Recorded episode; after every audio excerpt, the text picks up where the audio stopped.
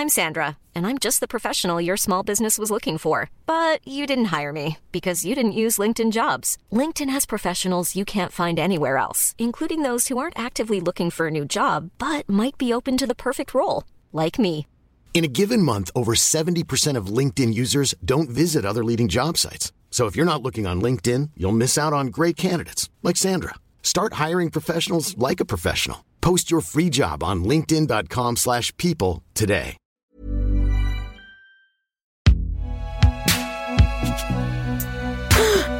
Binge Audio C'est donc toi?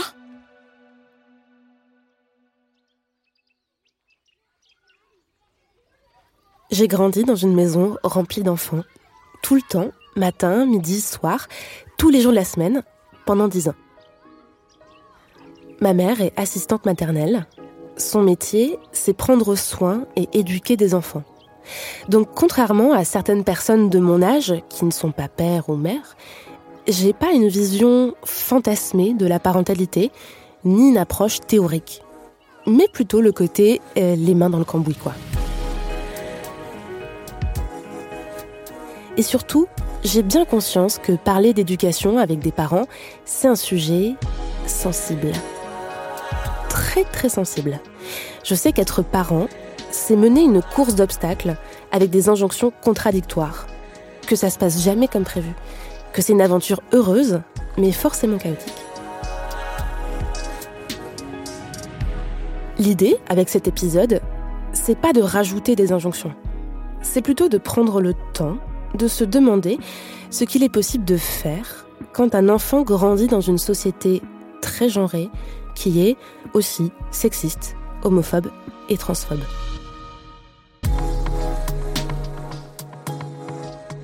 En tant que parent, est-ce qu'on peut vraiment nager à contre-courant?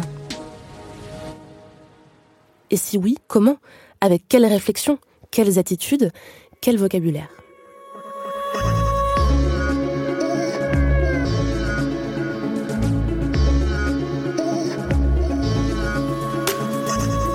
Pour cet épisode, j'ai voulu réinviter Gabrielle Richard. Elle était déjà venue parler de l'école dans Camille. Elle est sociologue, elle prépare actuellement un livre sur la parentalité queer et dans ce cadre, elle mène des entretiens avec des parents qui ne sont pas hétéros pour leur demander quelles difficultés ils et elles rencontrent, quelles sont leurs approches, leur manière de faire, qu'est-ce que ils et elles ont expérimenté. Et puis, elle est elle-même maman de deux enfants, en couple avec une personne non binaire. Elle est donc l'invitée parfaite pour qu'on défriche ensemble ce que ça signifie éduquer son enfant d'une manière féministe, queer et loin des carcans hétérocentriques. Et cette approche, elle concerne tous les parents, même les parents hétéros.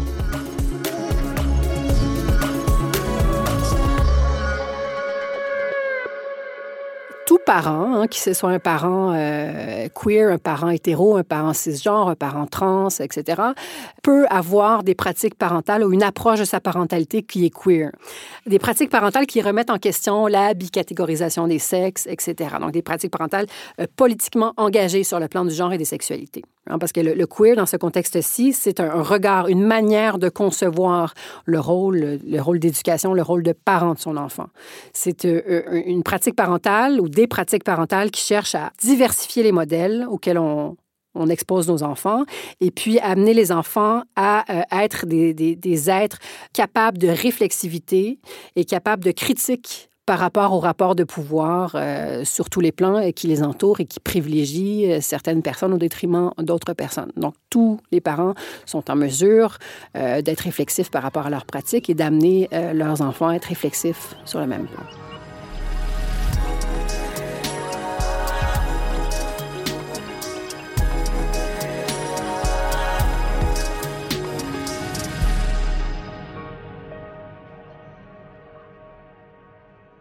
C'est important de réfléchir aux, influences qu'on donne à nos enfants, hein, c'est-à-dire aux, valeurs qu'on qu va... Euh, tout parent va réfléchir aux valeurs qu'il ou elle va transmettre à ses enfants. Et puis pour les parents qui ont des valeurs euh, féministes, hein, qu'il ou elle le nomme comme ça, ça va être très important à ce moment-là d'aller euh, essayer d'inculquer à, leurs enfants des valeurs qui sont cohérentes avec ce modèle féministe-là. Et surtout, et j'ai l'impression que beaucoup de parents vont éduquer leurs enfants en réaction à un monde ambiant euh, qui est vu comme, euh, et, qui est lu à raison, comme fortement hétéronormé, hétéronormatif. C'est-à-dire que ce, monde-là, ce monde social-là, et ça a une influence dans la famille, mais euh, va imposer des attentes de genre très fortes aux personnes et particulièrement aux enfants dès le plus jeune âge. Hein, et puis on, on, le sait, y a toujours le même exemple, mais le moindrement qu'on se promène avec une poussette dans la rue, il y a toujours euh, quelqu'un qui va venir face à nous et qui va dire Ah, eh, première question, est-ce que c'est une fille ou est-ce que c'est un garçon? On s'entend qu'au final, on s'en fout parce que c'est qu'un bébé et puis leur interaction va pas, euh, va pas être impactée par le fait que ce soit une fille ou un garçon. Donc, cette question-là est, primordiale et contribue à bicatégoriser les choses. Et ce qui fait qu'on a tendance à camper nos enfants filles dans certains types de, de rôles. On les confine à certains types de jouets, de vêtements, etc. Un, un on social, un on global. Et, même chose est souvent à l'opposé pour les garçons. Il y a ça sur le plan du genre et sur le plan des sexualités aussi. On, est, a tendance à être très euh, prescriptif sur ce qu'on souhaite que soit la sexualité de nos enfants. On s'en rend peut-être pas compte parce que quand on a des enfants en bas âge, à 2, 3 ans, on n'a pas l'impression d'être prescriptif par rapport à leur sexualité. Mais au final, on a tendance à se dire, ah ben je vais avoir un enfant, puis un jour, euh, mon garçon va se marier avec une fille, et un jour, ils vont avoir des enfants à leur tour. Donc, on impose un modèle qui est hétéronormé dès le plus jeune âge. Et c'est en réaction à ce modèle-là qu'il y a des parents qui vont choisir de mettre en place des pratiques parentales qui sont, euh, qui sont féministes, qui sont queer. Alors justement, ces pratiques parentales-là, tu as mentionné pratiques féministes, pratiques queer. Comment est-ce qu'on définirait une, une éducation féministe? Ma compréhension de la chose, du moins, une éducation féministe part du principe ou part du constat que le monde est sexiste. Donc, il y a ce constat d'inégalité entre les hommes et les femmes dans le monde qui nous entoure. Et une éducation féministe cherche à rétablir un certain équilibre au sein du foyer. Donc, on va constater que, par exemple, dans la sphère sociale, on, le sait, les, femmes ont moins, des, moins accès à des rôles de pouvoir, vont moins euh, euh, prendre la parole en public que les hommes, etc., etc. Donc, les parents queer, sachant ça du monde social, vont ensuite, au, sein de leur foyer, essayer de euh, valoriser, par exemple, la prise de risque, la prise de parole chez les filles, vont essayer de sous-jouer l'importance de la beauté physique. Hein. Souvent, on va interagir avec une petite fille en disant que que es mignonne, c'est beau tes cheveux, que c'est chouette comme tu es habillée. Donc, on va, on va valoriser ce côté euh, esthétique qui est, somme toute, relativement superficiel. Et donc, les, parents féministes vont, vont être euh, conscients de ces attentes genrées différentes, vont essayer de rétablir un certain équilibre, pour autant que ce soit possible, au sein de la sphère familiale. L'idée, c'est donc d'avoir un regard et une approche différentes selon le genre de l'enfant. Par exemple, pour un garçon, je pense qu'il y a au moins quatre choses sur lesquelles on peut être vigilant en tant que parent. Premièrement, la question des émotions. Hein, la question de euh, mon enfant, garçon, ressent des émotions. Ces émotions-là sont diversifiées. Il a le droit de les ressentir et on va apprendre ensemble à les identifier, à les nommer, puis à les vivre ensemble. Ça paraît anodin, mais encore trop souvent, on va dire Mais pourquoi tu pleures? T'es pas une fille, etc. Donc, ce genre de discours-là est, soit verbalisé, mais même quand il n'est pas euh, verbalisé, il est quand même omniprésent. Donc, l'idée des, émotions et d'encourager les émotions euh, pour les garçons, je pense que c'est, euh, je pense que c'est un, outil important ou un levier important pour agir comme parent féministe. Ensuite, euh, de différentes façons en fonction de l'âge, on peut encourager notre, euh, garçon à s'éloigner des masculinités qu'on voit comme étant euh, problématiques ou des masculinités toxiques. Bon, ça peut se faire avec les représentations de la violence, ça peut se faire en, inculquant le, le, respect d'autrui, hein, pas uniquement le respect des filles, mais le respect de toute personne. Fais attention à telle personne. Regarde, tu bouscules quand tu te promènes, etc. Donc, apprendre à, à un garçon à être conscient de son corps et conscient des impacts que son corps peut avoir dans l'environnement et dans sa manière de d'agir avec autrui. Beaucoup de parents, et, notamment, bon, est-ce que c'est dans la lignée des dernières années, le mouvement MeToo, etc., mais beaucoup de parents vont beaucoup miser sur les discussions autour du consentement avec leurs garçons et avec leurs filles, mais de façon euh, différente. Donc, avec leurs garçons, on va beaucoup euh, les, inviter à respecter ce que d'autres personnes... Euh, à, respecter quand d'autres personnes vont dire non, par exemple. Regarde, tu as chatouillé un ami, l'ami t'a dit non, on arrête. Non, regarde, il t'a dit non, on arrête. Donc, insister sur ça. Regarde, tu, veux jouer avec cette personne, mais elle n'a pas envie de jouer avec toi. Donc, on va faire autre chose et on verra tout à l'heure.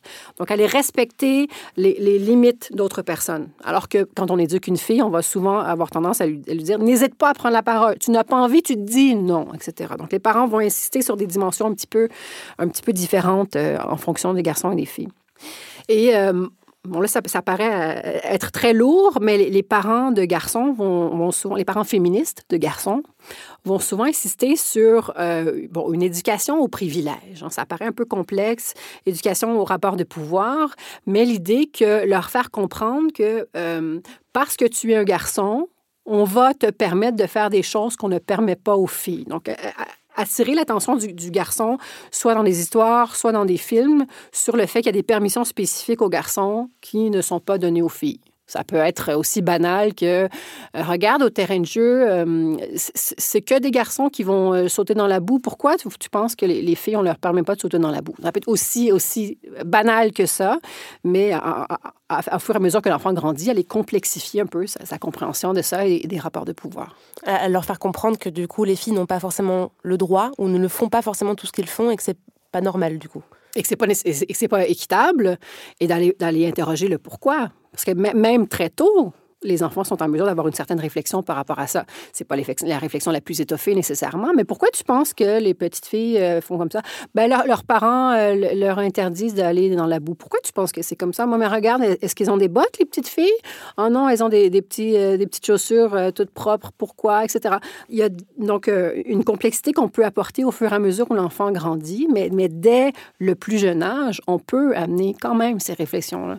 Et de la même manière, pour une fille, alors, du côté des, parents féministes qui éduquent des filles, ce qu'on va, euh, on va beaucoup insister sur le fait de fournir des représentations qui sont diversifiées et positives et fortes des femmes des filles et des femmes. Donc, euh, représentation euh, des femmes dans des métiers atypiques, euh, représentation de différents types de femmes dans un film. Donc, pas, il n'y a pas simplement la héroïne qui attend de se faire sauver, mais il y a d'autres protagonistes qui sont intéressants, qui ont de la chair autour de l'os et qui, et qui sont et qui peuvent agir à titre de modèle. Donc, c'est souvent euh, le discours qu'on entend de la part de mères qui vont dire, moi, je n'ai pas nécessairement eu de représentation qui faisait écho chez moi quand j'étais plus jeune et je me fais un devoir, une mission personnelle d'en offrir à ma fille, euh, donc de différentes, euh, de différentes façons. Donc, il y a ça. Il y a la question de diminuer l'importance accordée à la beauté et à l'apparence des filles. Ça, c'est, ça revient très, très souvent, à savoir, euh, les petites filles euh, donc, sont souvent euh, félicitées ou complimentées sur leur apparence, leur robe, leurs jolis chaussons, leur coiffure, ce genre de choses-là. Et a des parents féministes, beaucoup, qui vont dire, moi, quand je complimente ma fille, j'évite de le faire sur son apparence. Donc, je vais complimenter au lieu de dire euh, Tu as une belle robe quand tu danses, de dire Tu es vraiment, es vraiment habile quand tu tournes, tu tournes vraiment vite, tu pas étourdi. Donc, ce genre de choses-là. Donc, d'aller euh, un peu complexifier euh, les, compliments qui sont, qui sont possibles de faire pour aller donc encourager cet enfant-là dans différentes facettes de sa personnalité et lui montrer qu'elle elle n'est pas importante que parce qu'elle est jolie. Hein. Ce, que, ce que peut lui renvoyer, sans nécessairement le vouloir, euh, le discours d'autres personnes euh, qui, qui, la rencontrent. Également, euh, on, va chercher à valoriser l'autonomie et l'affirmation de soi, notamment la prise de parole des filles. N'hésite pas à dire qu'est-ce que toi tu en penses? N'hésite pas à prendre la parole toi aussi. N'hésite pas à dire non si c'est quelque chose qui te plaît pas. Qu'est-ce que tu sais encore donc aller chercher la parole, la soutenir et l'appuyer en tant qu'adulte avec les privilèges qu'on a en tant qu'adulte encourager les filles dans la prise de risque aussi. Donc, c'est pas parce que tu es une fille que tu ne peux pas aller. Vas-y, monte sur le rocher, je t'accompagne. Comment tu te sens? Euh, oui, vas-y. Euh, puis éviter, c'est pas nécessairement évident en tant que parent pour n'importe quel enfant, mais éviter de dire attention, tu vas tomber. Mais bien, allez, vas-y, tu continues. Ah, tu étais très haut maintenant, bravo, etc. Donc, aller valoriser autant chez une fille que chez un garçon, ces comportements de, un peu de casse-cou, de prise de risque, ce que les enfants aiment beaucoup à juste titre. Ça peut aussi aller par, euh, quand on évoque l'avenir des enfants, souligner le fait que euh, la fille sera, et le garçon aussi bien sûr, mais sera euh, la personne qui va décider pour elle dans l'avenir. C'est-à-dire que plus tard, peut-être que tu vas te marier, peut-être que tu vas pas te marier. Hein, donc, d'éviter de laisser présumer qu'il y a une voie qui est la bonne voie et que tout le monde va nécessairement suivre. Plus tard, si tu décides d'avoir des enfants, etc.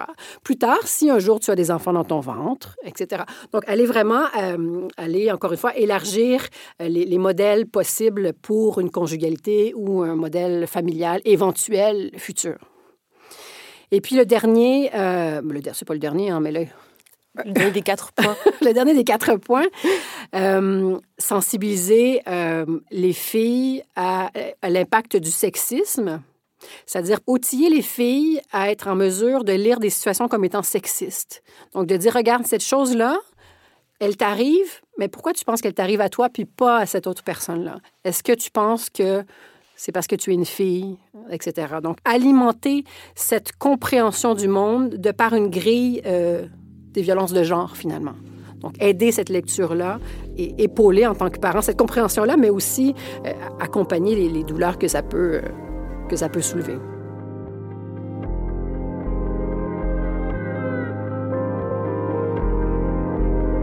Voilà pour des exemples d'une éducation féministe. Mais du coup, ce serait quoi la différence avec une éducation dite queer? Je pense qu'une éducation queer est à certains égards par défaut féministe. Hein. C'est-à-dire que nos, parents queer, ce sont des parents qui sont très euh, euh, critiques par rapport aux rapports de pouvoir et à la manière dont les rapports de pouvoir ambiants, qu'ils soient sur le plan du genre, sur le plan racial, sur le plan de la classe, etc., peut avoir un impact sur euh, les individus et privilégier certains individus, certaines voix au détriment d'autres, etc. Donc, je pense que la portée d'une parentalité queer est globalement plus grande que la portée d'une parentalité féministe. Et la parentalité queer cherche au final à, euh, pas tant à rétablir cet équilibre, bien qu'il y ait cette préoccupation-là, mais bien à outiller les jeunes et les enfants dès le plus jeune âge à comprendre le, monde dans lequel ils et elles vont évoluer et à être critiques par rapport à ce qui leur est présenté comme, euh, comme allant de soi, hein, comme un modèle allant de soi dans le monde. Hein, je pense qu'une éducation queer, c'est une éducation qui, s'inscrit en faux par rapport à l'hétéronormativité ambiante, mais à certains égards non, dans la mesure où c'est pas que l'hétéronormativité qui, va préoccuper, donc des rapports de, classe, le validisme, euh, le capitalisme, etc. Donc on est vraiment dans des dynamiques euh, qui, vont dépasser aussi ces seules préoccupations de, de normes de genre et de sexualité. Il reste encore une approche, une éducation qui serait neutre sur le plan du genre. Une pratique parentale qui est neutre sur le plan du genre, c'est le fait de parents qui considèrent justement qu'on accorde trop d'importance à tout ce qui, relève du genre, garçon, fille, etc., dans nos sociétés, et que euh, globalement, c'est un, facteur qui n'est pas important ou qui ne devrait pas être important dans leur pratique parentale. Euh, donc, très concrètement, euh, ce que les parents nous disent, c'est que leur objectif est de mettre constamment l'enfant au centre de toute leur pratique parentale. Par exemple, c'est des parents qui vont, euh, qui vont aller au, magasin de jouets et qui vont dire, regarde, l'entièreté du, magasin de jouets est à ta disposition. Il y a ceci qui est une poupée rose, hein, pour faire dans les clichés. Il y a ceci qui est un ballon, il y a tel, tel truc. Tout est à ta disposition et, je ne t'empêcherai de, rien prendre. On va de la même façon par rapport aux vêtements, par rapport aux activités scolaires, etc. Donc, l'idée, c'est vraiment d'aller aplanir les rapports de pouvoir et d'aller atténuer ce qu'on perçoit comme une influence Alors que la parentalité féministe, c'est de dire, il y a une influence qui est très forte, moi, je vais faire une, contre-influence. Il y a l'idée de ce balancier là qu'on va rétablir. Donc, c'est comme une, une lecture un petit peu différente de la chose. On a parlé d'éducation féministe, d'éducation queer et neutre sur le plan du genre. Toutes ces idées, elles ne s'excluent pas l'une et l'autre. Dans la pratique, on est forcément un peu obligé de mélanger ces approches. Ben oui, là, on fait, on fait des, des exemples un peu de type de c'est quoi ces différents types de parentalité-là, mais au final, effectivement, on, plonge dans un, on plonge dans l'autre. Mais euh, pour la question de la parentalité neutre sur le plan du genre, c'est important d'en parler, je pense, parce qu'on voit, euh, bon, tu sais, souvent une fois par année, un exemple dans les journaux de, de, tels parents aux États-Unis qui n'ont jamais genré leur enfant et qui, qui l'ont appelé Soleil et qui, euh, qui utilisent des, des pronoms d'édem, donc l'espèce de pronom IL ou un peu l'équivalent en français, et qui se refusent de répondre à des questions donc sur le genre de leur enfant, etc. Donc ça, c'est une pratique parentale neutre, poussée un peu à l'extrême. Donc, il y, a aussi des, manières de le faire au quotidien par les gens qui nous ressemblent plus que voilà. Oui, parce que on n'a pas du tout une société adaptée pour éduquer un enfant de manière complètement neutre c'est que c'est particulièrement difficile étant donné l'importance qu'on confère aux gens dans nos sociétés, notamment sur euh, les, documents de naissance, notamment particulièrement dans la langue française, où on genre constamment les personnes par les pronoms qu'on utilise, même s'il y a des alternatives, mais euh, ça demande une conviction incroyable et une rigueur incroyable pour ne pas répondre à ces questions-là. Je, connais des parents qui font ça et qui évitent l'enjeu le, des pronoms en réitérant toujours le prénom de l'enfant. C'est-à-dire, euh, par exemple, Camille va faire tel truc, Camille a été là, donc ça m'évite de dire il ou elle pour désigner mon enfant. Bon, allez, sans aller jusque-là, revenons à des choses plus concrètes. Un des premiers enjeux pour un parent, c'est déjà habiller son enfant. Oui, énorme dossier les vêtements, ben, énorme dossier les jouets aussi, hein, au, final. Évidemment, l'approche parentale évolue en fonction de l'âge de l'enfant. Parce qu'à partir du moment où j'ai un enfant qui n'est pas en mesure de vraiment exprimer euh, ses désirs, là, deux ans et moins, disons, euh, un, un parent féministe ou un parent qui veut une pratiquer une parentalité neutre sur le plan du genre, va devoir faire ces efforts-là lui-même ou elle-même, c'est-à-dire euh, aller chercher des vêtements dans les, dans les deux catégories, entre guillemets, être très proactif euh, par rapport aux cadeaux qui sont offerts aux enfants et de dire, par exemple, euh, si vous m'offrez des cadeaux à la naissance de mon enfant, ben ça m'intéresse pas d'avoir des cadeaux qui sont particulièrement roses. Si mon enfant est une fille, je veux, allons dans toutes les sortes de couleurs, etc. Donc, quand l'enfant est très jeune, les parents sont particulièrement proactifs sur cette question-là. À partir du moment où l'enfant est en mesure d'un peu connaître ses goûts, euh, enfin, aimer certaines couleurs, etc., bien, le, parent a tendance à lui présenter différentes options et de dire, par exemple, ben on doit prendre un pyjama. Est-ce que tu préfères ce pyjama avec des requins ou est-ce que tu préfères ce pyjama avec des licornes? Sachant que, au final, il, aura, ou elle aura un pyjama et que le, pyjama, ce sera un, pyjama qui lui plaira le plus au coup final. Donc, euh, le, le, côté directif disparaît un petit peu au fur et à mesure où l'enfant prend en âge. C'est un peu la même approche avec les jeux et les jouets. Mais il y a toujours un espèce d'équilibre que le parent doit maintenir entre, donc, prioriser son enfant, parce que même dans la parentalité féministe, c'est ce qui est, ce qui est prioritaire. Donc, prioriser son enfant, et l'exposer à une diversité de jouets. C'est-à-dire, si mon enfant ne va que vers des, euh, je sais pas, des jeux de construction, est-ce que moi, je ne veux pas peut-être lui acheter une poupée pour l'exposer à, à ce type de jeu vers lequel il n'irait pas euh, spontanément? Donc, il y, a, cette question d'espèce d'équilibre à essayer de maintenir euh, pour offrir à son enfant une, grande diversité de jouets, l'exposer à, différentes, euh, différentes habiletés qu'il peut développer, etc. Et il y a toujours un piège dans cette histoire. Le neutre, ça penche vers le masculin. C'est-à-dire qu'une petite fille habillée avec des vêtements de garçon, ça va choquer pas grand monde. L'inverse, c'est pas tout à fait vrai. Bien, à, à, la hauteur de l'enfant, ça a peu d'importance. C'est-à-dire, un enfant lui-même ou elle-même va, va, aller vers différents trucs et il, n'aura pas ce, cette, évidemment ce regard critique. Là où il y a un, un enjeu, effectivement, et là où on remarque que, que, le féminin est dénigré par rapport au masculin, c'est souvent lorsque vient la, la, la scolarité, quand l'enfant rentre à la maternelle, rentre en élémentaire, etc. Et là, pour la première fois, il ou elle va être confronté à, à des discours qui sont autres hein, sur le genre de la part de ses pères et peut-être de la part d'éducateurs, éducatrices, etc.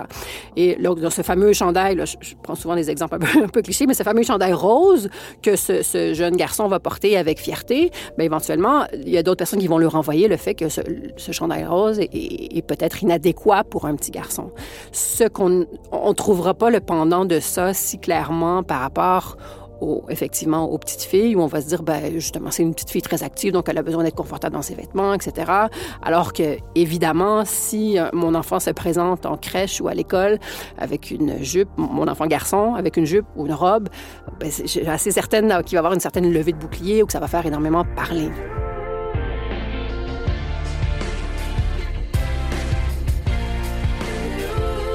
Ensuite, qu'est-ce qu'on fait des livres, des dessins animés, des films qui sont très stéréotypés, voire complètement sexistes? Est-ce qu'il faut les faire disparaître de la maison? C'est un peu là qu'on voit les différences entre les parentalités queer et féministes, c'est-à-dire que les parents féministes vont souvent chercher à fournir des modèles alternatifs euh, notamment des modèles de féminité forte, euh, des, super-héroïnes, ce genre de choses-là. Donc, vont souvent chercher à compléter leur bibliothèque avec des livres explicitement encourageant une, féminité atypique, une masculinité émotive, ce genre de choses-là. Et je pense que c'est très bien d'avoir ces outils-là dans notre boîte à outils de parents. Euh, les parents queer que j'ai rencontrés vont avoir un discours un peu euh, différent. Ils vont dire de toute façon, ces histoires-là vont être omniprésentes quand mon enfant va aller à la crèche, euh, plus tard, je ne serai pas complètement toujours derrière son épaule en train de dire qu'est-ce que tu regardes, est-ce que c'est sexiste, est-ce que c'est hétéronormatif, etc. Donc, au contraire, ils vont percevoir le rôle de parent comme étant d'offrir, de permettre aux enfants d'avoir des outils pour penser par eux-mêmes les problèmes de ces, de ces œuvres culturelles. Donc, pourquoi... Qu'est-ce que tu penses, toi, du fait que dans cette histoire-là, euh, on présente ça comme ça? Est-ce que tu trouves que tel truc? Est-ce que tu trouves que tel truc? Donc, amener simplement cette réflexion-là, et ce qui fait qu'on n'a pas à se couper d'une partie importante euh, des livres ou des films qui, et qui font partie, par ailleurs, d'une socialisation entre enfants. Donc, si mes enfants, euh, je, refuse qu'ils regardent des films Disney, ben, euh, je pense que mes enfants vont être relativement mis à l'écart quand ils vont essayer d'échanger avec leur père autour de ces questions-là. Je pense que c'est beaucoup plus utile dans le moyen et long terme d'offrir aux enfants des outils pour penser à quel point euh, ces, objets-là peuvent être problématiques. Puisqu'on parle de projection, il y a une énorme projection sur l'orientation sexuelle des enfants, même très très jeunes, dès la maternelle. Est-ce que tu as un amoureux, une amoureuse? Comment est-ce qu'en tant que parent, en fait, on arrive à contrebalancer ça aussi en oh. expliquant que c'est pas important En expliquant que c'est pas forcément si important, que ça ne détermine pas l'enfant qu'il est? Oui, c'est omniprésent. Hein, la, question de, penser l'amitié fille-garçon comme étant les prémices d'une amourette dès le plus jeune âge. Et, c'est, je pense, extrêmement choquant pour des parents qui ne sont pas hétérosexuels de se dire, mais je ne peux pas croire que déjà ce modèle qui est omniprésent partout l'est également pour un enfant qui, qui, a quelques mois, quelques années seulement. Euh, bon, je, pense qu'il y a différentes approches par rapport à ça. Il y, a des, parents qui vont avoir une approche qui est relativement militante et qui vont constamment donc, reprendre les personnes qui font ces présomptions-là. Euh, je pense que c'est un travail qui est épuisant et c'est un travail qui est, qui est constamment à refaire. Mon impression personnelle, c'est que c'est un peu... Euh, ramer à contre-courant que d'essayer de, de, toujours dire oui, mais là, pourquoi vous pensez que mon enfant sera nécessairement hétéro, etc. Donc, je sais que moi, personnellement, j'ai pas tendance à toujours reprendre ça. Puis après, ça va dépendre un peu de mon humeur aussi. Mais c'est un peu comme les, les, euh, présomptions euh, de, conformité au genre. Hein. Quand, quand, je me promenais avec mon enfant, c'est un peu... Mon, mon, mon, deux ans est un garçon, du moins à ma connaissance. Et euh, quand on se promène dans la rue, parce que je lui mets différentes couleurs, nécessairement, on va toujours, on va toujours dire ah, quelle jolie petite fille. Et j'ai pas toujours envie de me dire ah, c'est pas une petite fille, c'est un petit garçon et toutes les couleurs appartiennent à tout le monde. Donc c'est pas nécessairement un combat dans lequel je vais me lancer tous les jours. Parfois, je le fais, mais c'est un garçon. Ah bon, mais il a un bonnet euh, rose. Ben oui, mais le rose appartient à tout le monde. Donc, c'est un travail du quotidien qu'il faut. C'est ça. J'ai tendance à penser que, que, personnellement, je trouve ça un peu vain. Je, préfère mettre mes efforts ailleurs, mais je sais, je connais des parents qui, qui reprennent systématiquement et, et félicitations parce que c'est pas évident.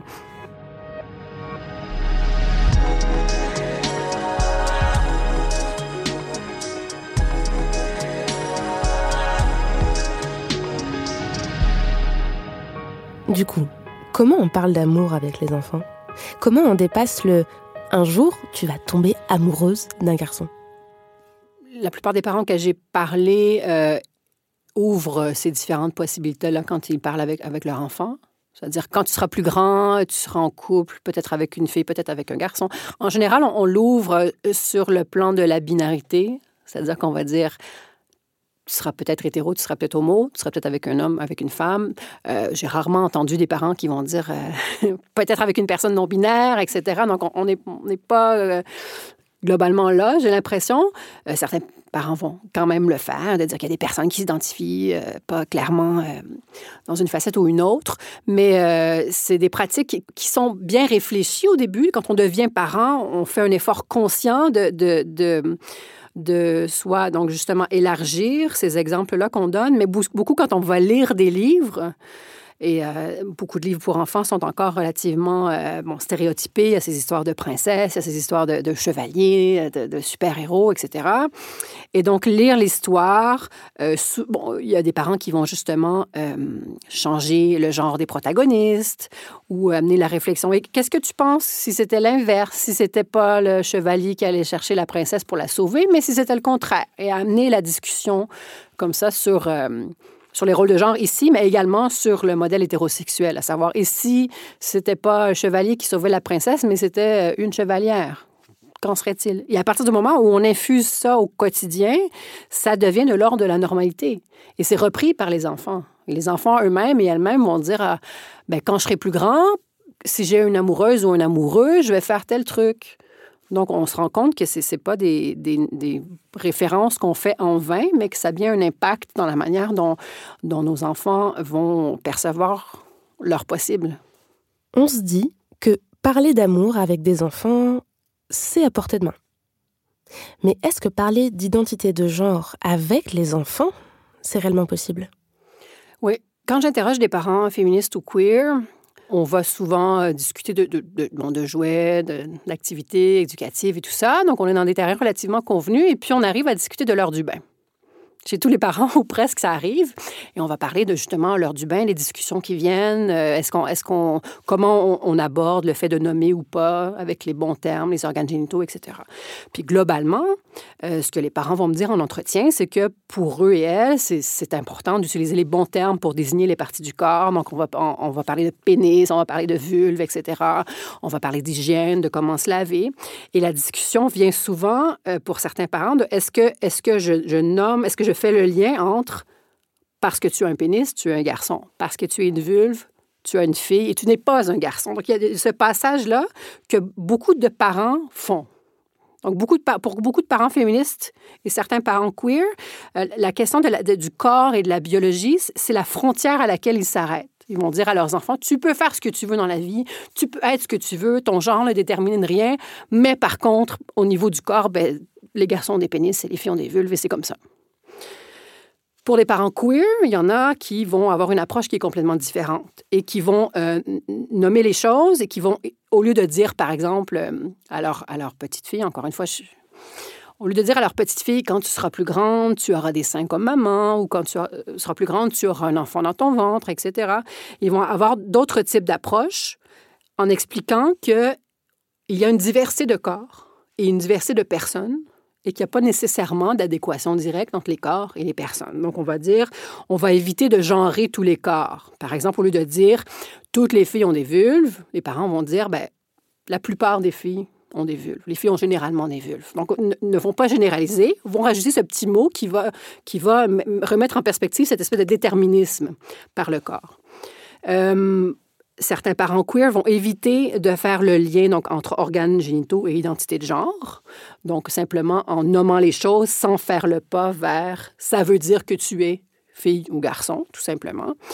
Et euh, beaucoup de parents vont également miser sur la similitude des corps et de dire. Euh, euh, je ne sais pas, c'est une partie sensible. Hein, oui, la, la, plupart des gens, c'est une partie sensible de leur corps. Ou oui, j'ai des poils ici. La plupart des gens vont avoir des poils ici, ce genre de choses-là. Donc, au lieu de miser sur le fait que euh, les corps sont nécessairement différents et se développeront nécessairement différemment, mais on va miser sur les, similitudes entre les corps qui sont, au final, probablement plus euh, quantitativement nombreuses. Et, d'ailleurs, certains enfants ont, des parents qui ne se conforment pas non plus à ça. Des, enfants qui ont des parents trans, euh, qui peuvent avoir des corps qui sont atypiques en fonction, de, en fonction de cette adéquation présumée d'organes génitaux et d'identité de genre justement, ne, vont pas faire ce, lien. Et j'aimerais dire par rapport à ça, c'est qu'on a tendance, ou, l'espèce de... Le non-mais qu'on me, me, relance souvent par rapport à ça, c'est... Oui, mais non, mais ils vont, ils vont être confus, les enfants, si on ne leur explique pas que les garçons ont des pénis, etc.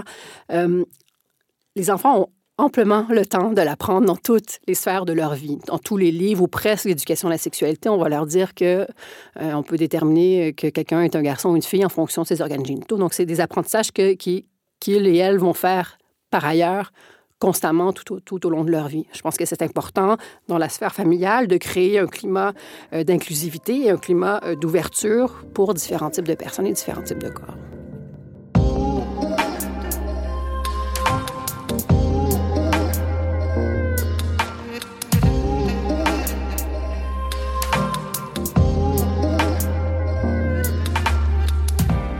Et puis, comment se préparer, en tant que parent, à l'idée que l'identité de genre de son enfant va peut-être évoluer en grandissant? Je pense que, à partir du moment où on s'éduque sur les différentes notions, incluant donc quand on parle d'assignation de sexe, quand on parle d'identité de genre, quand on parle d'expression de genre, quand on parle d'orientation sexuelle, je pense qu'il faut euh, de plus en plus les concevoir comme étant des spectres et non euh, des, deux pôles nécessairement euh, différents.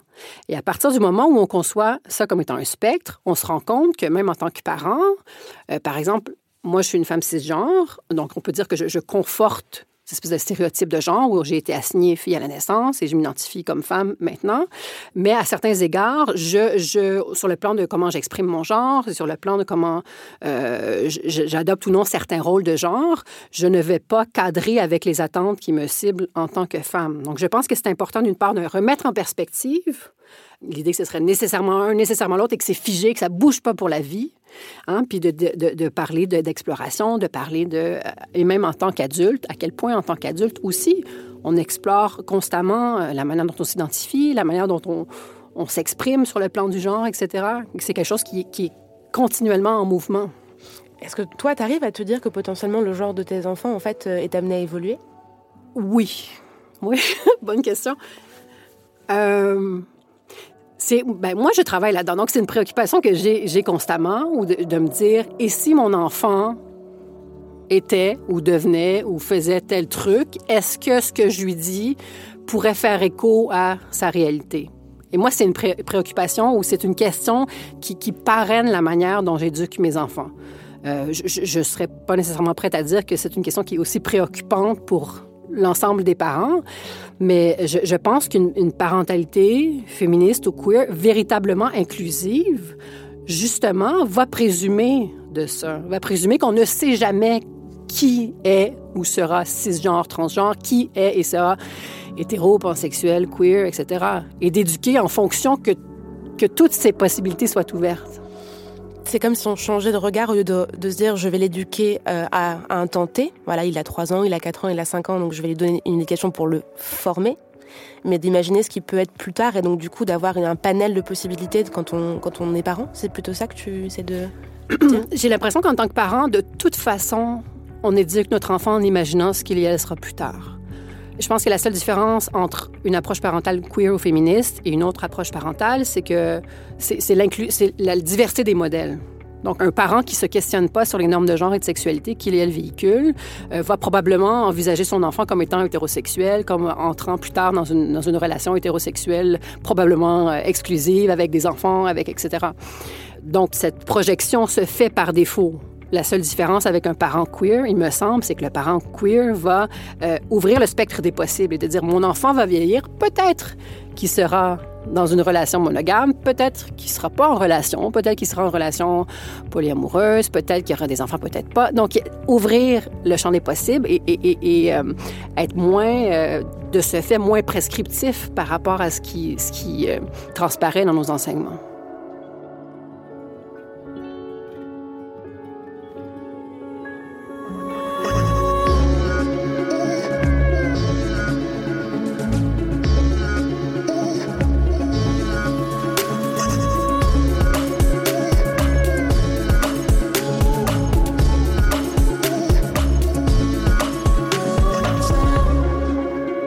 Maintenant qu'on a dit tout ça, qu'on s'est concentré sur la relation qu'on a en tant que parent avec son enfant, il reste un paramètre euh, de taille. Les autres. Les autres enfants, les autres parents, la famille, l'école. Et ce sera dans le prochain épisode, toujours avec Gabriel Richard, toujours dans Camille, qui est un podcast de Binge Audio réalisé par Solène Moulin et produit par Lauren Bess. Des questions, des réclamations, des suggestions, une adresse camille at binge.audio.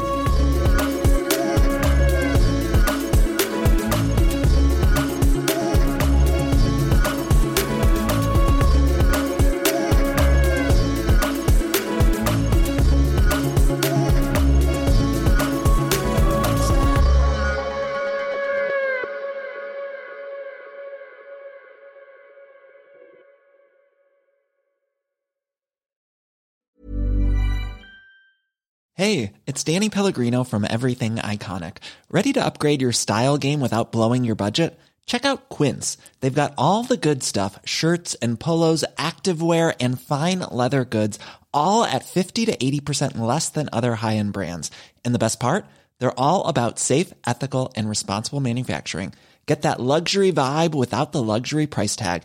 Hit up quince.com slash upgrade for free shipping and 365 day returns on your next order. That's quince.com slash upgrade.